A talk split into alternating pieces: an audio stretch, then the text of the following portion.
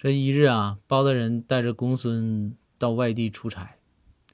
来到一个大酒店。那开封府那也是有非常的有规格的，对吧？那不能住一般的这个小宾馆，这住住大酒店。订了大酒店，来到酒店大堂，这包大人这一看啊，酒店大堂的这个后面就是一排钟嘛，这什么东京啊、北京啊、纽约呀，乱七八糟的啊一堆。然后包大人看了看，笑了，指着墙上的钟，对这个公孙说：“说公孙，你看看哈，还得是咱泱泱大国呀，中华文化呀，你说还是咱这个北京时间比较准。”